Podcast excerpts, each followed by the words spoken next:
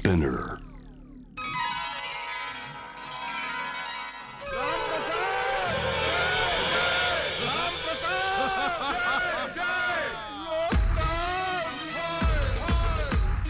トキオトキオカリークラブ。トキオカリークラブ。ヒップホップグループドスモスの、えーカレーを愛好するラッパー。ポッドキャスターのタイタンです。この番組はカレーの話しかしない、えー、TOKIO カリークラブという、えーカレーの秘密結社番組というようなあコンセプトでやっております。そして今日で TOKIO カリークラブ第2回目、えー前半パートのゲストをまず早速ご紹介したいと思います、えー第1回に続いて南インドのミールスを一般に広めた名店言わずもがなエリックサウスの創業者稲田俊介さんです。よろしくお願いします。よろしくお願いします。よろしくお願いします。あのレギュラーというねことをもう ご本人のえええーもう公式に認めていただいたのでもうレギュラーとしてねえーご紹介しようと思いますけれども、レギュラーの稲田俊介さんそしてもう一方、えーベンガル料理に精通するタブラ奏者のユザーンさんです。よろしくお願いします。よろしくお願いします。はじめまして。ベンガル料理に精通するっていう感じでもないんですけど、ただあの ええ。ベンガル料理が好きなんで、ベンガル料理愛好家ぐらいであお願いします。じゃあ でもあの本までななね出版なさってるので。本はあの、ええ。ベンガル料理を食べたかったので、ええ。そのベンガル料理を作るのが得意な人に、えあの無理やり作ってもらって監修したっていうえ なるほど。レシピ本を監修したんですね。そうですよね。ベンガル料理に精通するというと本当に精通している人から何言われるか分かんないとこう 今ねオンエア前に言ってましたけれどもまあまあ大変な沼の深いえー世界なのかなと思いますけれども、えー今日はですね今度は2回目の東京カリークラブでは、え稲田さんと伊沢さんとカレーをいろんな角度から話していければというふうに思っております。えー、何でもユザーンさんは、えー稲田さんそして後半にゲストに来ていただく、えーロカのカレー料理人斉藤恵里さんともともと面識があるという伺ったんですけど斉藤さんは最近お会いしたんですけれども、ええ稲田さんは今日初めてですよね。ええそうなんですよ。意外ですね初めまして。ええもう初めましてずっとお会いしたかったんだよ。いや僕の方こそです。いえいえいえ僕こそ僕こそ。僕 はでもあのエリックサウスにはい。何度ももちろん何度も言ってますよ。あの伺っております。スタッフの方からはいありがとうございます。えっとなんかまあ意外とそんな初対面だったってお二人でも当然認識はなさっていて、はいこれなんかこんなことを聞いてはあれですけどどういう印象を持っていたとかってあるんですか？まあカレー界のレジェンド同士だと思うんいですけど、やいやいや。まあそのユザンさんの音楽とかはもうもちろんそれは別として、ええ。そうじゃなくて。カレーに関して語ることもそれ以外に語ることも、ええ。ーおおもろいっていう、うんうんうん面白い。うんだから知識偏重にならないユーモアが、そうですね、ええ。すごい笑わせてもらえそうみたいなのがイメージがありましたね、あっていうか勝手に笑うんですけどね、ええ。ちなみにユザーンさんは稲田さんに対しては、まああの一番最初はエリックサウスという、ええ。そのうん。東京駅のあんなにいい場所で、うんあんなに気軽に完全にミールスを食べられるっていう革命的な店を作ってくれたとてもいい人っていう印象ですよね。ええ。いい人そうですねありがとうございます。日本にこういわゆるミールス文化を広めた第一人者草分け的存在としてのもそうですね。本当にレジェンド、まええあの草分けというか草分けの人はいるんでしょうけどその後に手軽に食べられるっていうのを初めて出した店店がそこなんじゃないかなっていう感じでええ。誰にでも勧められるミールス屋でしたね。あなるほどなるほど、はい。その当時から割とユザンさんは通っていたというか東京駅の方に、あのその頃は特に東京駅まで行かないとミールスが食べられないみたいな時代だったので、ええ。まあ、東京駅の周辺周辺にはいろんなダバインディアであったり、ええ。そういう店があったそうですねんですけど銀座とかそういうエリアには、そうですよね。なんか今でこそそのスパイスカレーってすごいいろんなまあある種ブーム化うん。していて、ミールスって言っても通じる人には通じると思うんですけどその当時どういう扱いだったかっていうのを、え時代の証人として、はい。え ーなんかこう聞いてみたいっていう気持ちもありますね。なんかその時ミールスに出会った時ユザーさんどう思ったというか僕日本でこれがみたいな。僕はまあその日本でこれがというか、ええ。ミールスにはまあ98年に僕チェン内あのええ。南インドのマドラスに2ヶ月住んでいたんですけど、うんその時に初めて食べたミールスに本当にびっくりしてこんなに美味しい食べ物が世の中にあるのかとえ。思って、うん。であの僕はもう根本的にはその頃はもう全然肉も魚も大好きだったんですけど、まあ、今でも好きなんですけど、ーえ2ヶ月ほとんどベジタリアン生活になってそれはええ。あの体の具合がとかそういうことじゃなくてええ。ミールスが美味しすぎてうんもう毎日うん昼ミールスえ夜ミールスみたいな感じえでもう食べ続けてたんえですよね。でミールスがまあ日本では食べられないという状況でうん。もうすごく寂しく思ってたまあ食べられる店はちょこちょこあったんですけどえ。それがそのエリック・サウスの登場によってえうんうん。なんか突然本当にポピュラーになったなっていう感じがあったんですよね。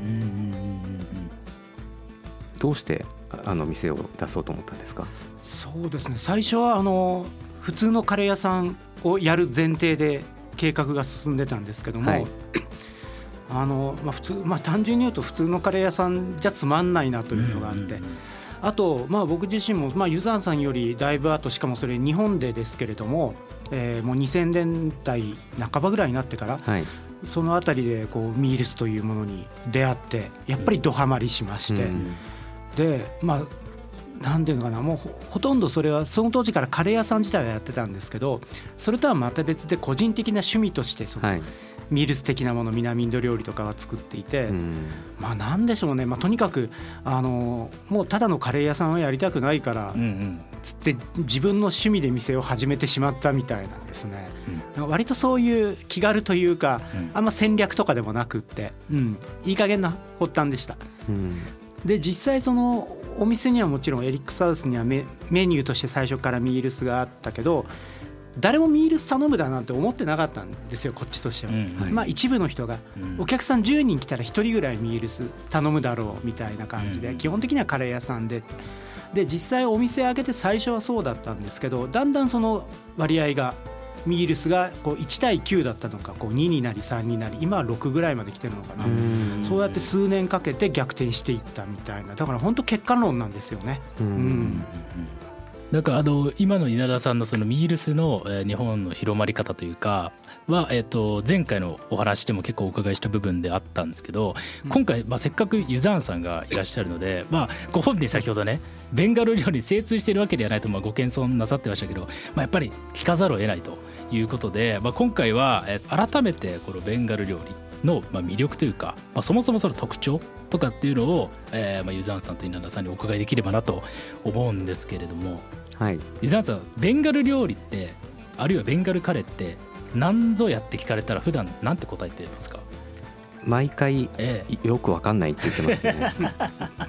その大きな特徴があるのかどうかもうん。ちょっとよく分かってよく使われるものっていうのがあるんですよね。ええ。パンチフォロンっていうミックススパイスであったええ。りでその中にはカロンジブラッククミンというかええ。そのカロンジというものとかまあマスタードシードなどが入っていてそういう味わいがベンガルっぽいといえばぽいしあのうん。マスタードオイルを使う料理だったりマスタードシードをひいてうん。マスタード味のカレーを作ったりとかうん。そういうのが文化としてはあるけれどもえそれが特徴なのかどうなのかっていうとちょっとよくわからないなっていう。あ。魚をよく食べる。米をよく食べるっていんうんのはまあ大きな特徴かもしれないですね。あなるほど。逆に稲田さんはこういわゆるベンガルカレーはい。みたいなものに対してどういう印象を持ってたのかありますか、えっと、僕は実際ベンガル行ったことないんで、ただ日本でもだいぶそのベンガル料理のね看板掲げて出されてるところあるんで、それで。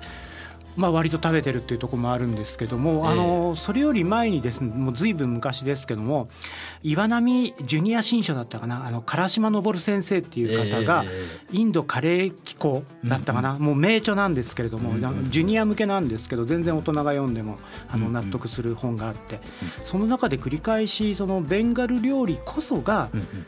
こう日本人の思考味覚に合うっていうのをうん。もうずーっとこう強調されててそれがすごく気になってたんですけど、でその後それこそ日本でもようやくあれですよねあの数年前の錦糸町のアジアカレーハウスとか、はい。あの辺を皮切りに、えあの日本でもいろいろそういうお店が出てきて食べられるようになった時にその唐島先生の言ってたことがなるほどそういうことであったかっていう。ええやっぱりその自分が知ってる南インド料理とかと比べると酸味とかあと辛さとかでうんうん。こう何かエッジが尖ってるというよりは丸くまとまってるというかうん本当に日本人の煮物の感覚。なるほど、うんフィッシュカレーなんかも確かにそのマスタードオイルの特徴的な香りとかあるけどなぜか全体としてはこうおばあちゃんが作ってくれる煮魚みたいなイメージに近かったり米料理にしてもカレーにしても。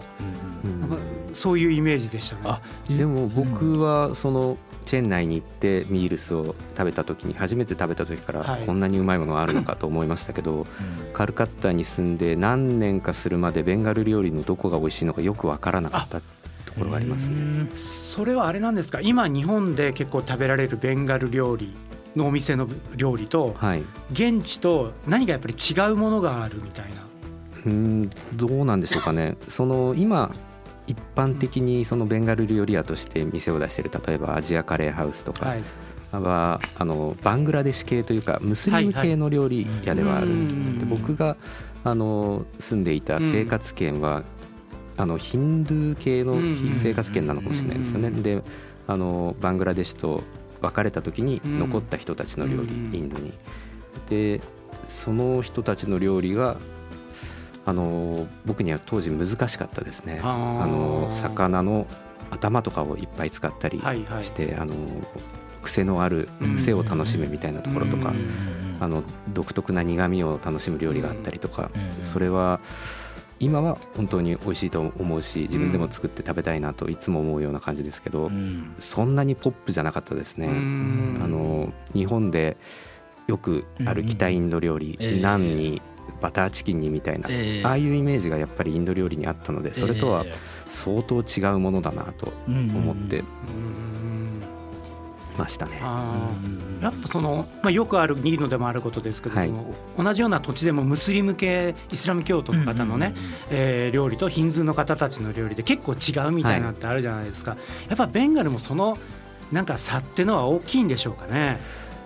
うん。僕もちょっとどうなのかは分からないところはありますけどやっぱバングラデシュの料理と少しカルカッタの料理は違うかもしれないですね。うん。であの町屋のプージャーってはいうベンガル料理屋があるんですけど、そこはヒンドゥー料理なテイストですね。はい、あそこのご飯とか今行くとすっごく美味しいなと思うんですけど、うんあの二十何年前に僕があそこに行って本当に美味しいと思ったのかどうかちょっと自信ないですね。ああ、そう今は本当に美ですね。味しいと思います。えー湯沢さん的には今あの稲田さんが引用なさってた、はい。ベンガル料理こそが日本人の味覚胃袋にマはい。ッチするんだっていう、まあ一個の仮説はい、は結構納得感あるんですか、今納得感がなかなか出ないところですね。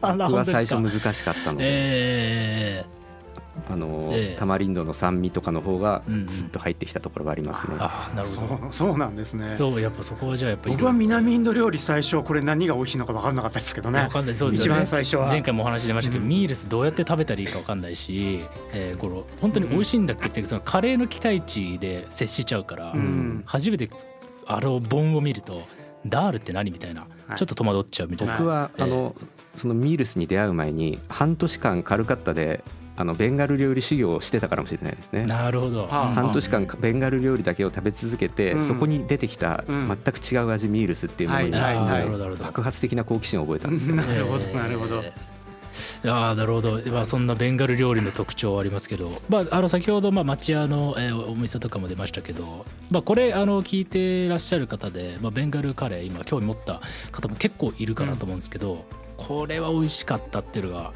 もしあれば。ベンガル料理屋でベすか？ンガルま料理。あ町屋プージャーですね。あーやっぱそこは稲田さんも大きくうなずいてますけど、あとえ九州福岡にーうんうん一軒ありますけどね、へなんなん何ファクトリーって言ったかな？多分ベンガル料理九州博多とか福はい。岡とかで調べれば出てくると思うんですけど、そこは本当にベンガル料理ですよね。あそうそれはあのリアルってことですか？リアルリアルでしたね現地そのまま的相な。当リアルなベンガル料理が。ああそうですか。なんかそこの中での特徴的な一品とかってあったりしますか？これは美味しいなと思う一品ベンガル料理ベンガル料理の。それはショルシェマーチです、ね、ショルシェマーチ。ショルシェマーチというのは、あのマスタードペーストを使った魚のカレーなんですけど、えもう食べたことのない味だと思います。ショルシェマーチを食べたことない限り触れ合うことのない味ですね、ええ。それは町屋のプージャとかでは？町屋のプージャーには美味しいショルシェマーチがあります。ああなるほど。じゃあまずはそれ食べて、はい。まあ基準値というかこういうものなんだっていうのをまあ知ってから自分で作るとよそうですね。りいいかなと。で僕がやらなきゃいけないのは、ショルシェマーチのレトルトを作ることだろうなとはちょっと思ってます、おおおいいですね。なんかこの番組からそういうのが生まれてったらめちゃめちゃ面白いですよね、そういうレトルトカレーを作るっていうプロジェクトとか。いやーなるほど。